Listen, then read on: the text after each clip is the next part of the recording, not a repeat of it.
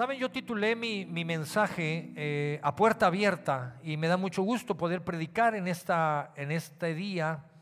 Tenía ganas de predicar ya nuevamente en este año. Y ah, como les comenté, titulé mi mensaje a puerta abierta y mm, quise tomar un pasaje de las escrituras y me fui al Antiguo Testamento en Éxodo eh, capítulo 21 y voy a leer los versos 5 y 6. Ustedes me, siguen en la lectura en la pantalla. Y dice su palabra, si el esclavo llega a declarar, es decir, si el esclavo llega a confesar por su propia voz, y él dice, yo no quiero recobrar mi libertad, pues les tengo cariño a mi amo a mi mujer y a mis hijos. Verso 6, el amo lo hará comparecer ante los jueces, luego lo llevará a una puerta o al marco de una puerta, y ahí hondará, es decir, ahí perforará la oreja con un punzón, así el esclavo se quedará de por vida con su amo. Y bueno, a, simple vista, este pasaje en el Antiguo Testamento, a simple vista, sin conocer el contexto, creo que este, este pasaje es bastante rudo, ¿no creen? Creo que este pasaje eh, no es nada alentador por lo que está diciendo y el punto es que a veces leemos la Biblia y llegamos, imagina este pasaje, lo leemos y decimos, no, pues pobre cuate, ¿verdad? Y brincamos ese pasaje y le damos vuelta, pero habría que ver el contexto de lo que, de lo que Dios está queriendo enseñarnos y decirnos con estas palabras. Así es que voy a tratar de explicarlo con las propias palabras de Jesús, este, el contexto, conociendo el contexto de lo que Dios nos quiere enseñar aquí en Éxodo, lo quiero explicar con palabras de Jesús yendo al Nuevo Testamento, en Apocalipsis, en el capítulo 3, voy a leer palabras de Jesús. Jesús está hablando y Jesús habla a la iglesia, Jesús se dirige a la iglesia. Y Jesús da estas palabras. Jesús le dice a la iglesia, yo conozco sus obras, iglesia, los conozco. Sé qué han hecho y qué no han hecho. Conozco bien sus obras. Mira que delante de ti he dejado abierta una puerta que nadie puede cerrar. Ya sé que tus fuerzas son pocas, pero has obedecido mi palabra y no has renegado de mi nombre, no has renegado de mi nombre. Jesús se dirige, como lo mencioné ahorita, a la iglesia. Jesús está hablándonos a nosotros en este, en este texto. Y lo, y lo que Jesús dice es, yo sé lo que han hecho y lo que han dejado de hacer. Yo sé lo que se han esforzado y yo sé lo que las fuerzas que han perdido por el trabajo que han estado haciendo como iglesia, por querer mantenerse de pie, por querer compartir el Evangelio, por querer compartir a las personas de quien yo soy. Pero les quiero decir, iglesia, también que la puerta está abierta. Y es un mensaje muy fuerte de parte de Jesús. Jesús le está hablando a la iglesia y Jesús no le dice a la iglesia, la puerta está abierta para el que quiere entrar. La iglesia estaba adentro. Se está dirigiendo a los que están adentro de la iglesia. Y Jesús más bien lo que está diciendo es, iglesia, la puerta está abierta. El que se quiera salir, ahí está la puerta. Yo sé lo que han batallado. Yo sé el desgaste, yo sé lo que se han esforzado. Conozco sus obras, sé que han guardado mi palabra. Lo conozco perfectamente bien. Y Jesús lo que está lanzando el reto es, el que me ama, el que está aquí es porque me ama. Si ustedes, están, si ustedes están aquí es porque han decidido por su propia voluntad estar aquí. Se dirige a la iglesia y les dice, ustedes iglesia, si están aquí es porque de, de manera voluntaria yo les di el libre albedrío. Es porque ustedes han decidido amarme por su propia voluntad. Pero si me aman, Jesús les dice, yo lo que quiero decir es que tienen que seguir mis mandamientos si me aman, porque lo hicieron por voluntad propia. Nadie los está presionando, nadie les está exigiendo.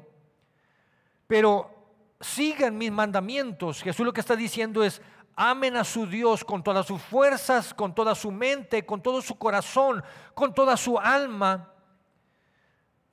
No deseen la mujer de su prójimo, no cometerán adulterio, no, no, no se distraerán en ese tipo de cosas, no busquen tener dioses ajenos, no se hagan imágenes en la tierra de lo que sucede en el cielo. No robarás y Jesús les dice, si verdaderamente me aman, sigan mis mandamientos, porque ustedes han decidido amarme. Y Jesús empieza a dar estas palabras. Ahora me voy al Antiguo Testamento y el contexto en base a las palabras de Jesús, en lo que sucedía en el Antiguo Testamento, aunque usa la palabra esclavo y amo, no se refiere a una esclavitud y no se refiere a una opresión que había, sino en el contexto es que cuando alguien tenía una deuda, cuando alguien pedía un préstamo a alguien y no podía pagar ese préstamo, lo que sucedía es que iba con esa persona y le decía, te voy a pagar con trabajo. Y la ley decía que por seis años iba a trabajar con esa persona. Esa persona le iba a proveer a casa, alimento e iba a cuidar de esa persona. Y cuando llegara el séptimo año, el amo o el patrón lo iba a llevar a esta persona, lo iba a llevar a la puerta, de acuerdo a lo que leímos, y le decía, no hay una ley, no hay nada que te obligue a quedarte aquí. Tú tienes todo el derecho de irte, aquí estás parado en la puerta, mira lo que hay afuera, déjame te enseño todo lo que hay afuera, y tú toma la decisión de lo que quieras hacer. En la gran mayoría de los casos, las personas tomaban la decisión de quedarse porque decían, aquí me dieron techo, me dieron casa, aquí encontré una esposa. Mis hijos nacieron prácticamente aquí, hay un techo, les dieron educación a mis hijos. Y cuando yo, el, patrón, me lleva a la puerta y me dice, ¿te puedes ir? Eres libre. No, yo me prefiero quedar aquí y seguir construyendo juntos. Y entonces se le perforaba una oreja en señal de que esa persona había decidido por su propia voluntad quedarse. Claro que se iba a quedar a trabajar, iba a, iba a seguir llevando su vida de familia. Y no había algo o una ley que pudieran venir contra esa persona, contra el patrón y decir, oye, ¿por qué tú tienes a esta persona aquí? Esa persona es libre de irse el día que quiera. Él tomó su propia decisión de quedarse. La puerta está abierta. Entonces Jesús prácticamente nos vamos al Nuevo Testamento y Jesús sienta a la iglesia y le dice, iglesia, la puerta está abierta. Yo te conozco, yo sé lo que te has esforzado, yo sé lo que mi Padre ha puesto en mí para darte para que tú te levantes como iglesia. Y Jesús predica, y, Jesús eh, eh, predica uno de los sermones más fuertes en Juan capítulo 6. Jesús predica uno de los sermones más contundentes y más fuertes a la iglesia. Y voy a dar el contexto de esto cuando Jesús ah, eh, está con una multitud y estando con la multitud Jesús eh, llama a Felipe después de dar un mensaje y de predicarles a la multitud. Jesús le pregunta a Felipe, ¿cómo vamos a alimentar a toda esta gente? Felipe ocuparíamos demasiado dinero para, para ellos. Jesús sabía la respuesta, solo estaba probando el corazón de Felipe y traen un chamaco que tiene cinco panes y dos peces y Jesús hace el milagro y alimenta a más de cinco mil personas. Ese día, ese mismo día, al atardecer, Jesús toma la decisión de retirarse solo hacia el monte, porque Jesús ya sabía que andaban tras él, pero sabía que no era el tiempo de que fuera apresado. Y Jesús se va al monte, se quedan los discípulos, despiden a toda la gente. Una vez que los habían alimentado, Estaban solos, Jesús no estaba con ellos, se van a la barca, se, anochece, suben a la barca, van a cruzar el, mar de Galilea, al otro lado de la, a la orilla del mar. Es de noche y cuando van ellos en la, en la barca, ven una persona caminando sobre el agua. Se asustan, por supuesto, y cuando ven que está cerca, reconocen que es Jesús. Y lo invitan a que se suba a la barca y, y se gozan con Jesús. Eran dos grandes milagros que Jesús había hecho, uno con los discípulos nada más al caminar sobre el agua y uno delante de una gran multitud. Cuando llegan a la orilla del mar en esa noche, Jesús se aparta nuevamente y al amanecer la multitud que había el día anterior estando con Jesús estaban buscando a Jesús hasta que encuentran a Jesús y se reúne nuevamente la multitud. Y Jesús empieza a dar un mensaje de nuevo. Y la gente empieza a cuestionar a Jesús. Y empiezan a dudar de Jesús. Y le dicen, ¿cómo estás diciendo eso de que tú eres el Hijo de Dios? ¿Qué no es acaso este el hijo de José y María que nosotros lo vimos crecer? Está diciendo que es el Hijo de Dios. Y cuestionan a Jesús y le dicen, ¿qué, qué vas a hacer? ¿Cómo nos demuestras que tú eres el Hijo de Dios? Y Jesús, ¿qué les pasa? ¿No acaban de ver que doy, acabo de hacer un milagro de alimentar a más de cinco mil personas? ¿Tan embotados están de la mente que no pueden darse cuenta? Y Jesús empieza a soltar palabras poderosas y voy a leer el verso 35 Juan capítulo 6, verso 35, Jesús les suelta algo poderoso. Jesús les dijo, yo soy el pan de vida. El que viene a mí nunca tendrá hambre y el que en mí cree no tendrá sed. Nunca va a tener sed, jamás va a tener sed. Y la gente empezaba a cuestionar a Jesús, ¿cómo estás diciendo esto? Y Jesús les suelta algo más fuerte todavía y les dice, el que no coma de mi carne, el que coma de mi carne nunca tendrá hambre. Si tú sigues leyendo estos versos, Jesús le dice, el que no beba mi sangre o más bien el que beba mi sangre nunca tendrá sed. Y más se levantaron con Jesús. ¿Qué está diciendo? Locuras. Está diciendo locuras, blasfemias. ¿Cómo nos vamos a comer y cómo nos vamos a beber su sangre? Y Jesús les dice que no acaban de ver los milagros que acabo de hacer y no se dan cuenta. Y entonces Jesús suelta algo muy poderoso y me voy a ir al verso 66. Desde entonces muchos de sus discípulos volvieron atrás, ya no andaban con él, con Jesús. 67. Dijo entonces Jesús a los doce, ¿acaso quieren ustedes también iros también de vosotros? ¿Se quieren ir de mí también ustedes? Le respondió Simón Pedro, Señor, ¿a quién iremos? Tú tienes palabras de vida eterna y nosotros hemos creído y conocemos que tú eres el Cristo, el Hijo del Dios viviente. Sabes que Jesús llegó a un punto en donde les dijo, miren, nadie, nadie va a ir al Padre si no es por mí. Nadie va a ir al Padre si no es por mí. Y Jesús les suelta el reto y les dice, nadie va a ir al Padre. Yo soy el Cristo, ¿Y sabes qué sucedió cuando Jesús les dice, y me voy, por eso Jesús en Apocalipsis usó esta, esta figura, y le dice a la iglesia, la puerta está abierta. El que se quiera quedar, se queda porque está convencido de que me ama. Qué difícil palabras de Jesús para la iglesia, ¿no creen?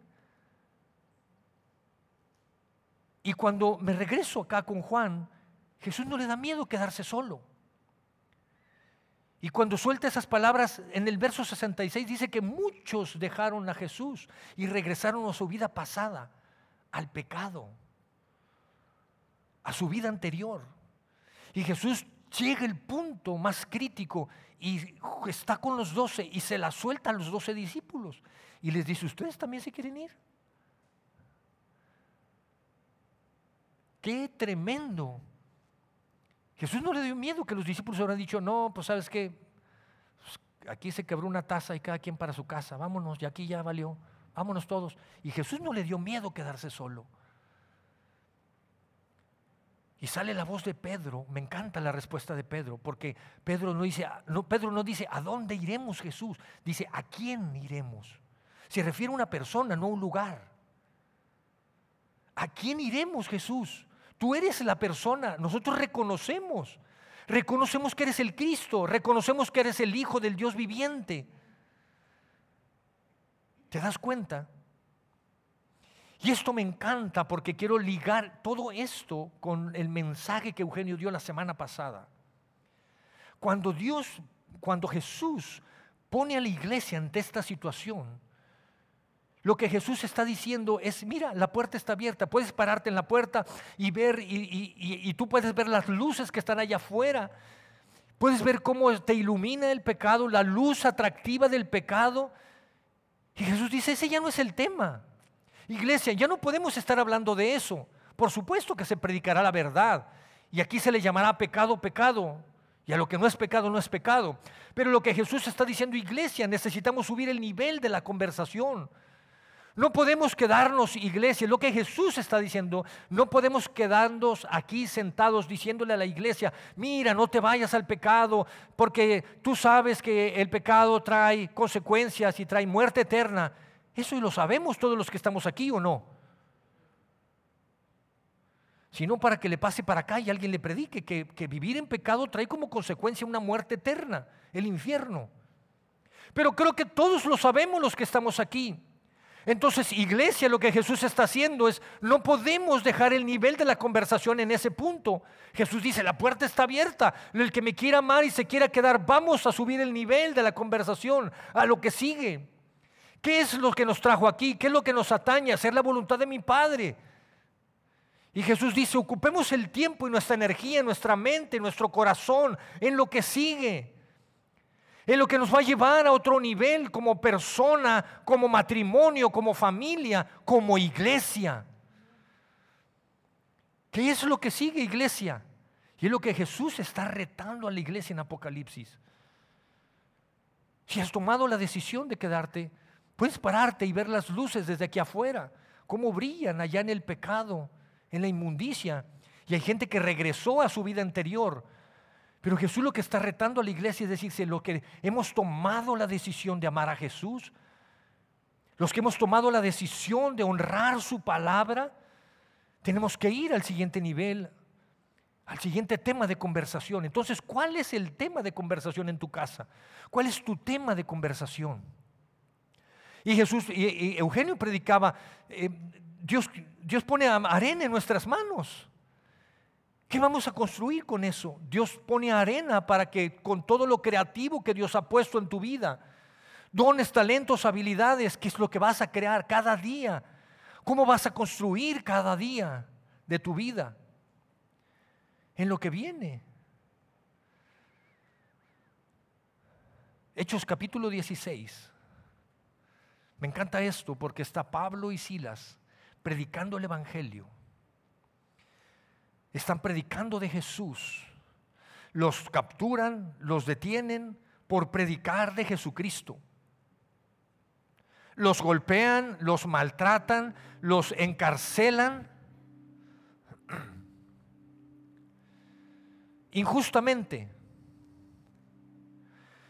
Y quiero pensar en esto, en la, en la, predicación de la semana pasada. Si no la escuchaste, búscala en Spotify, ahí la vas a encontrar. Y me gusta porque algo que predicaba Eugenio es, no, no significa que todo va a ser feliz y todo va a ser éxito. Y Pablo y Silas estaban predicando y estaban en la cárcel. Pero me imaginaba un montón de arena y ellos construyendo. ¿Qué hacemos con esto? ¿Cuál es el arte que vamos a construir hoy en esta noche? en medio de la adversidad. Y dice la palabra de Dios que se pusieron a cantar. Y estaban orando y cantando alabanzas y cantando adoración a Dios, exaltación a Dios. Y me imagino que los dos se han, puesto, se han de haber puesto de acuerdo. ¿Cuál nos echamos? ¿Cuál cantamos?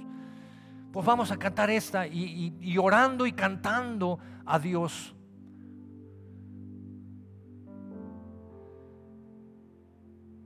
Y dice que hubo un temblor, que se estremeció la cárcel. Y sabes una cosa, cuando tomas la decisión de construir, de usar la creatividad que Dios te ha dado en medio de la adversidad o no la adversidad, Dios te va a respaldar. En lo creativo, cuando te pones a, construir con Dios,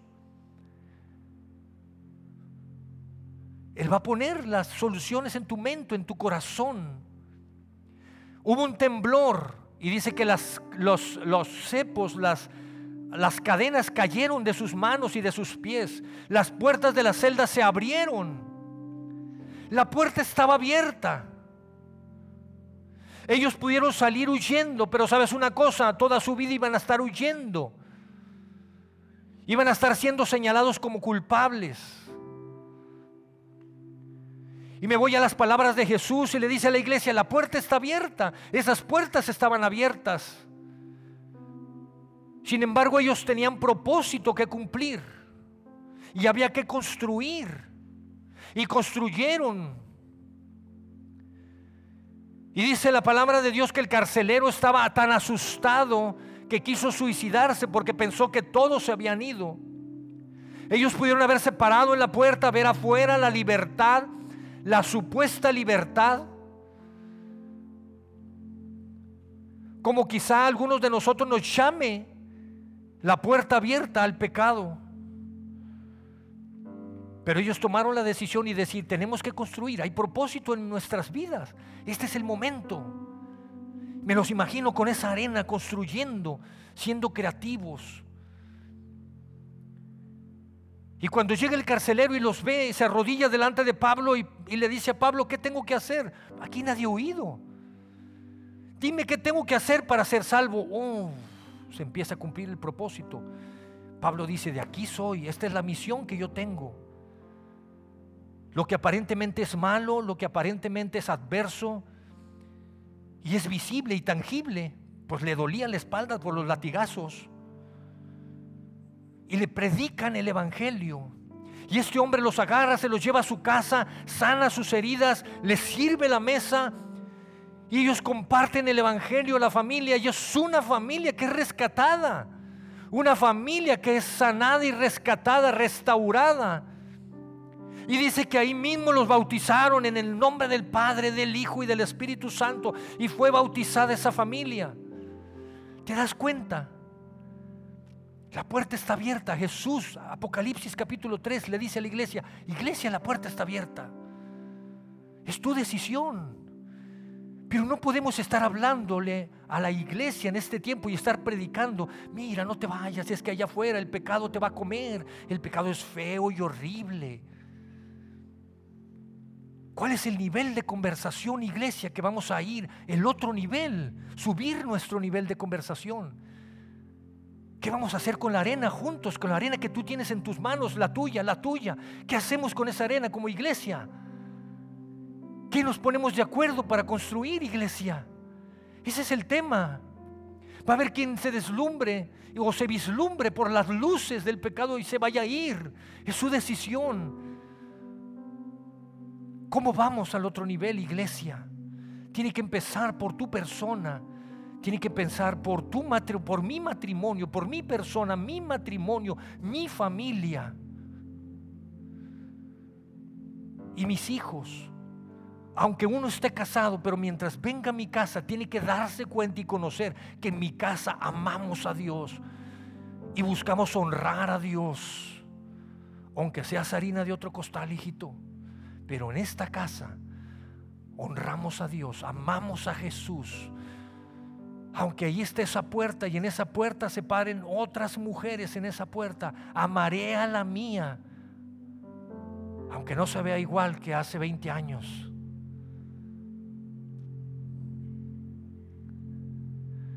Abrazaré la palabra que dice que me deleite con la mujer de mi juventud. Aunque no seamos jóvenes ya, ¿te das cuenta? Tienes que subir el nivel de la conversación. Una familia sanada, restaurada, porque no se dejaron vislumbrar porque las puertas estaban abiertas. Las puertas están abiertas, iglesia. Esconderte para hacer algo malo A mí no me vas a rendir cuentas, al que se las vas a rendir es a Dios. Y Dios todo lo ve, todo lo sabe, está en todo lugar, todo lo puede.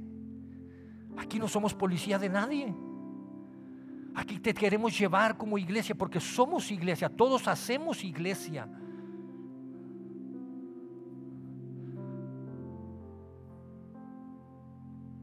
Porque yo estoy esperando que esta iglesia tiemble. Porque yo estoy esperando que cada familia de aquí haya un temblor en nuestros hogares, en nuestros matrimonios, en nuestras familias. Y yo estoy orando, nosotros estamos orando para que este año tiemble esta ciudad. Sino qué sentido tiene? Sino para qué? Y ellos regresaron a, a las celdas, que es donde deberían de estar en ese momento honrando a las autoridades.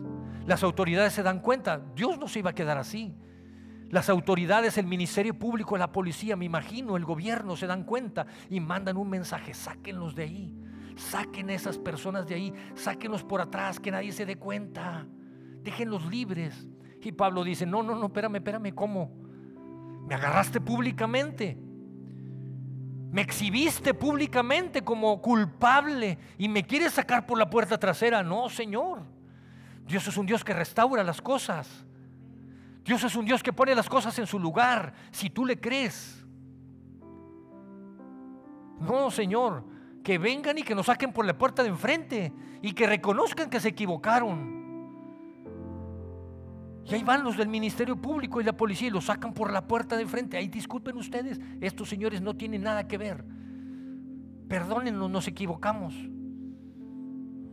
Dios es un Dios que restaura. Pero cuán creativos podemos ser como iglesia. ¿Qué vamos a hacer con la arena que Dios está poniendo en nuestras manos? No dejes, no dejes que el día a día te robe lo creativo, no dejes que robe el arte que Dios te ha dado para que tú para que tú formes, para que tú creas, para que estés creando. Entonces, en este contexto te puedes dar cuenta de lo que leímos en el Antiguo Testamento, en Éxodo capítulo 21. Cuando a simple vista pudieras leer y decir, no, pues estos pobres cuates, no, ellos eran bendecidos al revés. Y cuando iban, llevados por el patrón, eran puestos allí a la puerta y decirles, mira, ahí está, tú puedes irte, ¿no? Si yo aquí he encontrado todo lo que necesito. Y me hizo pensar cuando yo vivía en el mundo, en el pecado, y cuando conocí de Dios y por primera vez fui a la iglesia y conocí a Cristo Jesús. Y fue una gran bendición para mi vida, pero sabes que más allá encontré a la mujer de mi vida en esa iglesia la que ahora es mi esposa. Y mis hijos nacieron prácticamente en la iglesia y crecieron y fueron abrazados por la iglesia, aún con sus defectos, aún con los defectos que puede tener cada iglesia, esta y muchas otras más. Porque vemos personas como tú y como yo, en medio de esos defectos, puedo decir gracias Dios y me imagino esas personas llevándole a la puerta y diciendo, aquí estás en la puerta, te puedes ir si quieres. No, Dios, si aquí encontré esposa, aquí encontré salvación. Aquí encontré vida eterna. Hay una iglesia que me abraza, que ora por mí, que velan por mí. Pero tú traes una bolsa de arena también en la cual puedes construir. Y tienes la misma capacidad diferentes cada quien, y eso es lo importante y lo gracioso de Dios. ¿Qué vamos a hacer con ello? Ese es el tema de conversación. ¿Cómo lo vamos a construir en este año? Y llevar la conversación a otro nivel, iglesia. Y cuando están ahí en la puerta ponían ese sello, perforaban la oreja. No te emociones, aquí no te vamos a perforar la oreja. Pero sabes una cosa, nos vamos a Efesios capítulo 4, Efesios capítulo 4, verso 30. No entristezcan al Espíritu Santo. No hagan que se entristezca el Espíritu Santo, iglesia. No hagamos que se entristezca. Porque sabes una cosa, eso es lo que Dios ha provisto para nosotros. Y es cuando Dios nos para en la puerta y nos dice, mira lo que te he dado aquí adentro, mira lo que tienes. Mi hijo le costó la vida a la iglesia. Él es el que le edifica. A Él le perteneces. Y puedes ver todas las luces que están allá afuera. Pero si tú tomas la decisión de amarme, vas a honrarme, vas a construir conmigo en la iglesia. No te voy a perforar la oreja, pero voy a poner un sello en tu corazón, que es la presencia del Espíritu Santo. Y te voy a dar mi espíritu y lo voy a poner como un sello en tu presencia, en tu corazón, en tu vida, para que donde quiera que tú vayas, tú digas, hey, mira, yo le pertenezco a Jesús. Pecado, me estás coqueteando, mira, el sello que tengo le pertenezco a Jesús. ¿Te las quieres ver conmigo? Te las vas a ver con Jesús. Al menos así yo le hago, porque yo no las puedo todas. Y cuando estoy en medio de una tentación o algo, le digo, ah, ¿las quieres, las quieres conmigo? más que yo te voy a echar por delante a Jesús. Y se apaga el fuego. Y las luces se apagan las luces que te están deslumbrando se apagan.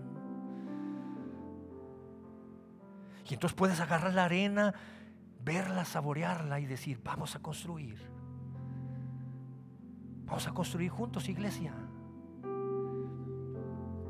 Y a tomar las herramientas que Dios nos ha dado. Así es que yo espero que salgas de aquí y te hagas el propósito de subir el nivel de conversación en tu mesa, en tu casa contigo mismo, cuando piensas contigo mismo, con los retos que te tomas.